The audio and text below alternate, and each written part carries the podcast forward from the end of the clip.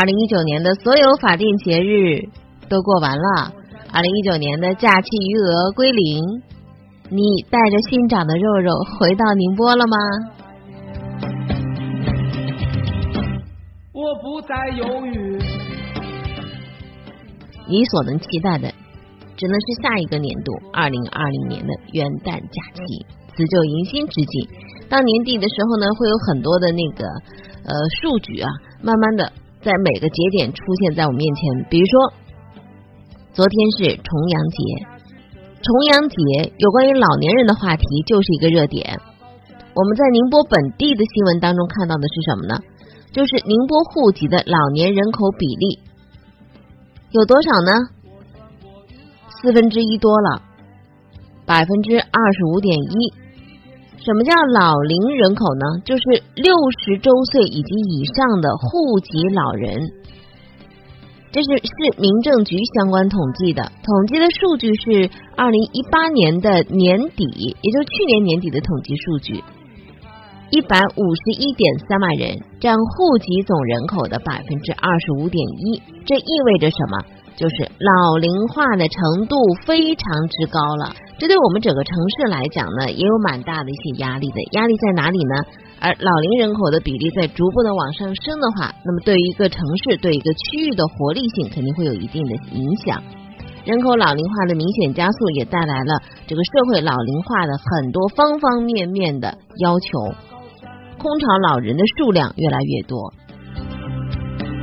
我穿过云海，脚下是一片青色的麦田。今天还是寒露，一年好景君须记呀，正是橙黄橘绿时，天寒露重，望君保重。在这里呢，再次说一句啊，希望大家呢可以通过喜马拉雅的“听说事儿吧”这样的音频平台呢关注，因为随着年底的临近啊，可能这种的态势会越来越明显，越来越明显，越来越明显。重要的事情说三遍啊！好，接下来进入我们今天的快速浏览时段。你的故事我在听，好故事带来好传播，天天说事儿。来关注一些最新的新闻动态的消息。国庆假期，全国的零售和餐饮企业实现了销售额一点五二万亿元，比去年同期增长百分之八点五。而且呢，全国接待的国内游客的数额同比增长百分之七点八一。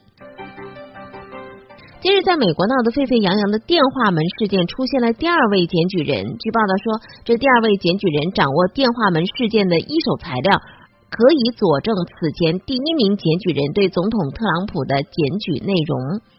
第一名检举人是谁呢？就八月份的时候，美国一名情报界的人士匿名检举特朗普在和乌克兰总统泽连斯基通话的时候，以军事援助为筹码，要求对方调查特朗普的政治对手前美国副总统拜登及其他的儿子亨特。七号全长近七十公里的成都地铁六号线全线贯通了，这是我国西部地区一次性开建的最长的全地下的地铁线路。呃，长江上的首座双层公路大桥——武汉杨泗港长江大桥，今天会正式通车。这个桥连通了汉阳、武昌两岸，是世界上跨度最大的双层悬索桥。聆听那些细微的声音，汇聚那些柔弱的能量。每一个故事都是开端，而不是结束。在国庆长假期间，有人呢是出去走走走，有人呢是出去吃吃吃，还有人呢是买买买。那么，更有一群人是在干什么呢？我们就来说说这十二个人，他们在国庆期间啊，他们所做的那个事情。这十二位老师不远千里。在国庆假期跑到了贵州的黔西南州去做什么呢？就为那里的眼巴巴的等着他们的几百名学生上了七天的课，而且在高强度的授课备课当中度过的。十二名教师九月三十号中午就出发了，经过六个多小时的路程，当天晚上他们各自到达了黔西南州的两所学校。十月一号开始，在这两所学校当中，迎来了陌生又熟悉的老师。陌生是什么呢？因为这个老师，这些学生是头一次见。熟悉是什么呢？是因为这里的孩子们已经习惯了在节假日的时候，由宁波镇海中学的这些老师一次又一次的啊呃长途跋涉过去给他们上课。因为学情和课本的差异，所以老师得根据当地孩子具体情况来修改备课的内容。从抵达日到十月六号离开，整整五天时间都是满负荷度过的，上课备课不断的循环，跟在镇海中学上课相比啊，这强度大概是一倍半。历史组的沈老师，他是在安龙一中执教，这个学校大概有四千多名学生。那么这一次呢，留校上课的是高一的四个班，一百六十多个孩子，九个老师把他们的所有的课程都给包了。五天的时间，平均每个老师要上课十三点四节课。一般情况下，五天上十节课都已经是满额了。那么嗓子也哑了啊，一些老师呢就不得已背上小蜜蜂了，可以让声音扩出来，减轻自己的用力。呃，与此同时呢，他不单单是上课，还跟孩子呢一起吃辣，一起吃苦。上了一两天课，老师都觉得这些孩子非常的好学。可能是基础稍微薄弱一些，但是他们的学习动力都很强，学习兴趣也都很浓，在老师的帮助之下，一定可以发展的更好。跟很多老师的一样啊，这些老师都是临时放弃假日安排到贵州来支教的。那么生活上的困难呢都能够克服。有一天啊，呃，还遇到雷雨天。学校和住的地方都停电了，这些老师是在烛光当中完成了授课和备课。授人以鱼，不如授人以渔。镇海中学和普安这些贫困县山海携手已经多久了呢？不是第一年，也不是第二年，已经持续了二十年。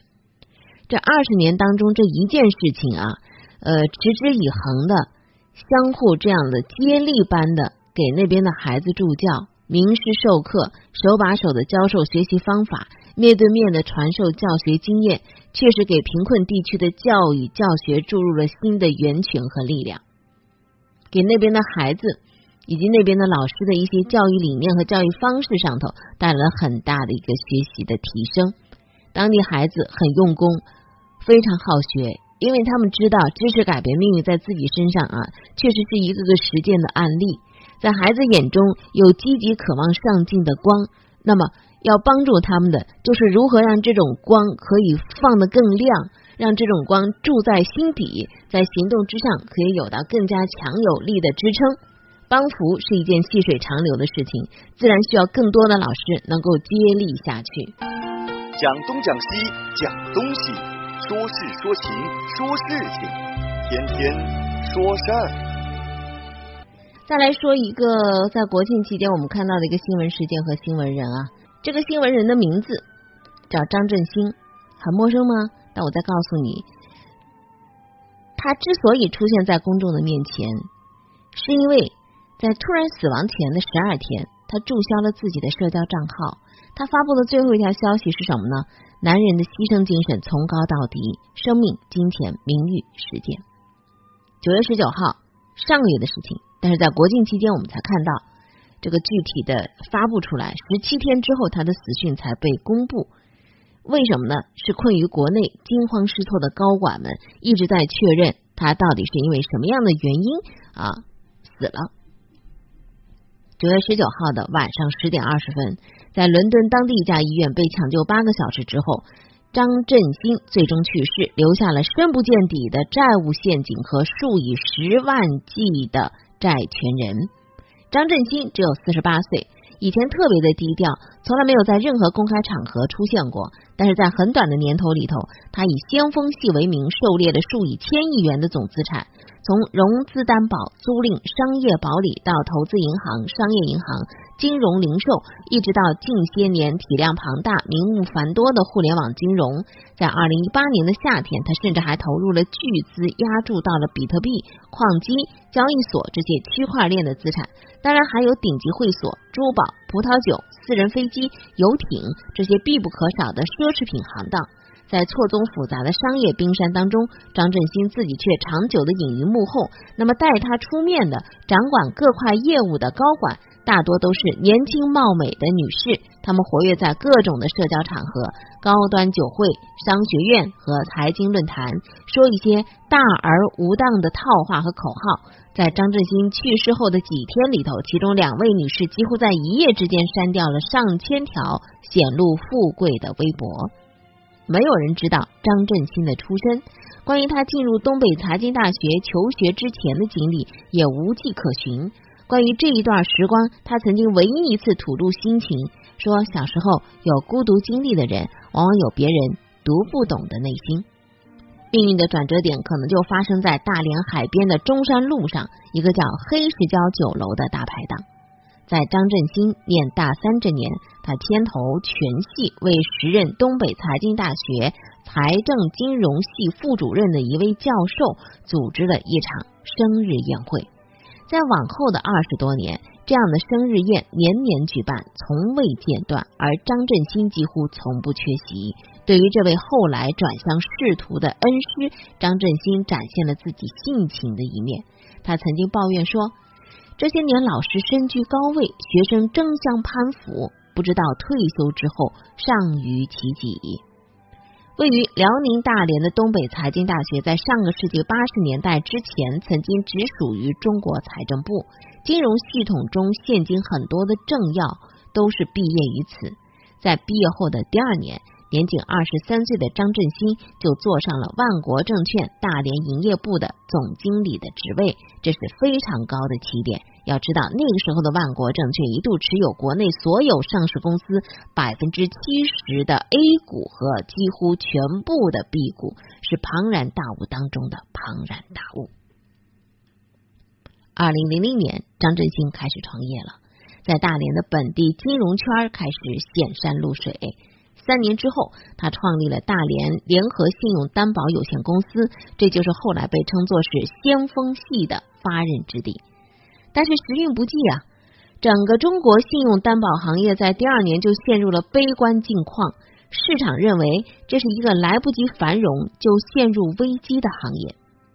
那一年夏天，张振兴接受了此生唯一的一次采访，在大连希尔顿酒店的咖啡厅，他告诉记者：“不仅我个人。”我所熟知的信用担保业的很多同仁都不会赞成这种观点。在那场采访当中，他颇为激烈的给中国金融行业的监管提了一大堆的建议。张振兴的金融事业在往后的几年里快速膨胀，拿下了除了保险和信托之外的银行、证券、基金、期货等几乎所有的金融牌照。他把总部从大连迁到了北京，把分公司的布局到了北京、天津、上海、深圳。在二零一三年，他还成为清华五道口 EMBA 的第一期学生。但是和他同期的一位同学说，这个人冷的就像块石头，和他直到课程结束之后都没有任何交流。有印象的一次是上课期间，四川雅安发生地震，他当场捐了一百万。两年之后，当互联网金融风起云涌的时候，外界才意识到，已经独成一系的先锋系的背后是一个叫。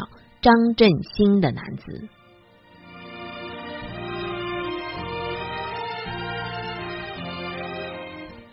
张振兴在自己的社交账号上头呢写过这样的一句话啊，说人生犹如海洋中的一条船，选择同船的人和运气同样重要。那么，当他的事业做大的时候，在他这条船上，一边是他迎来送往的贵客，一边是搭上了全部身家的债权人。不知道具体从哪一天开始，在北京东三环寸土寸金的霄云路二十八号那栋金色的高楼有了一个新的名字——网信大厦。这里是先锋系最为外界所知的资产——互金业务。但是在过去几年，要在这栋大厦里找到张振兴几乎可能。他几乎不在内地久留，而是绝大多数的时间呢，都耗在了香港和欧洲。在港岛太古广场二期的三十五层，他有一间自己的办公室。过去几年，所有先锋系内地高管要和他见面，大多是在这层大楼的一间会议室里头。二零一四年的秋天。以麾下女将一个叫刘江源的女士之名，张振兴在香港设立了古琴会所有限公司。这家公司在香港有两处实体，一家餐厅和一家高级会所。热衷于品读历史古籍的张振兴对古籍这个乐器是出手大方，其中有几次相中了，都掷下数百甚至上千万的资金购入。而古琴台这家高级会所也是他在香港迎来送往的固定场所。他对外只招待会员，以厢房为主，私隐度非常高，内部古色古香，主打潮州菜。在香港和长期盘踞于此的资本大佬相比，张振兴的声名远并没有远扬，但。他这处在湾仔分域街的高级会所开业以后，这个地方就除了香港的这个四季酒店、铜锣湾的饭堂之外的又一处内地企业家赴港隐秘社交的理想之地。在港岛常住的这几年，张振兴似乎越来越忠于一条资本大腕们熟悉的老路，就是资本运作。通过刘江源等多位在大连时期就跟着他左右的女高管，张振兴最先拿下的是中国信贷。二零一七年改名为中兴控股，拿下了这家壳公司，用它装入了先锋系麾下多项的金融资产。随后几年，他又拿下了宏达金融控股和平安证券集团两家港股上市公司。野心膨胀的时候，他还尝试并购香港人寿，入股绿城中国。这些跑马圈地般的交易，从来没有看到张振兴的名字。但是那些乐观的群众已经咆哮了，说未来的香港金融市场，除了李嘉诚，还有可能刻上张振兴的名字。当然，这一系列的资本运作当中，紧随他。背后的融资当中，背后或多或少都有一个主体，就是赖先生掌舵时期的华融以及背后的多家影子公司。早年张振兴啊，经常会把一句话挂在嘴边啊，这句话其实就是四个字儿，叫借急用忍。这是康熙帝赐给皇子雍正的座右铭。张振兴常把它挂在嘴边，他不止一次的让自己藏锋守拙、过犹不及、知止不殆。在港岛的日子，这些都已经被抛在了脑后了。从二十三岁到四十八岁，张振兴的这二十五年的时光当中，其中的至少二十三年都是一条挺拔向上的抛物线。但是从二零一八年的夏天开始，这条线几乎开始垂直向下了。过去的半年，枯竭的现金流已经逼迫他，甚至开始急售收藏的字画和个人房产。在香港，和张振兴在同一层办公的还有另外一家公司，叫汇源果汁。二零一四年，双方就已经展开多个层面的合作。如今，汇源身负一百亿的债务，多笔的债券很快就要到期，他的债权人就包括先锋系旗下的网信公司。要钱没有，果汁管够。在上个月，由于无法偿还四百多万的债务，会员拿出了各种各样的果汁饮料作为食物来抵偿拖欠网信的债务。几个月前，张振兴在一封对员工的公开信当中指控遭遇了一些恶意逃废债的企业和个人，只是这些远不足以构成先锋系目前遭遇生死险境的主要原因。除了长年累月累积下来的资产风险和管理风险之外，直接导火索是现金流的快速枯竭。当时代不好时，张振兴才发现，庞大的帝国里头几乎没有可以快速大额变现的流动资产。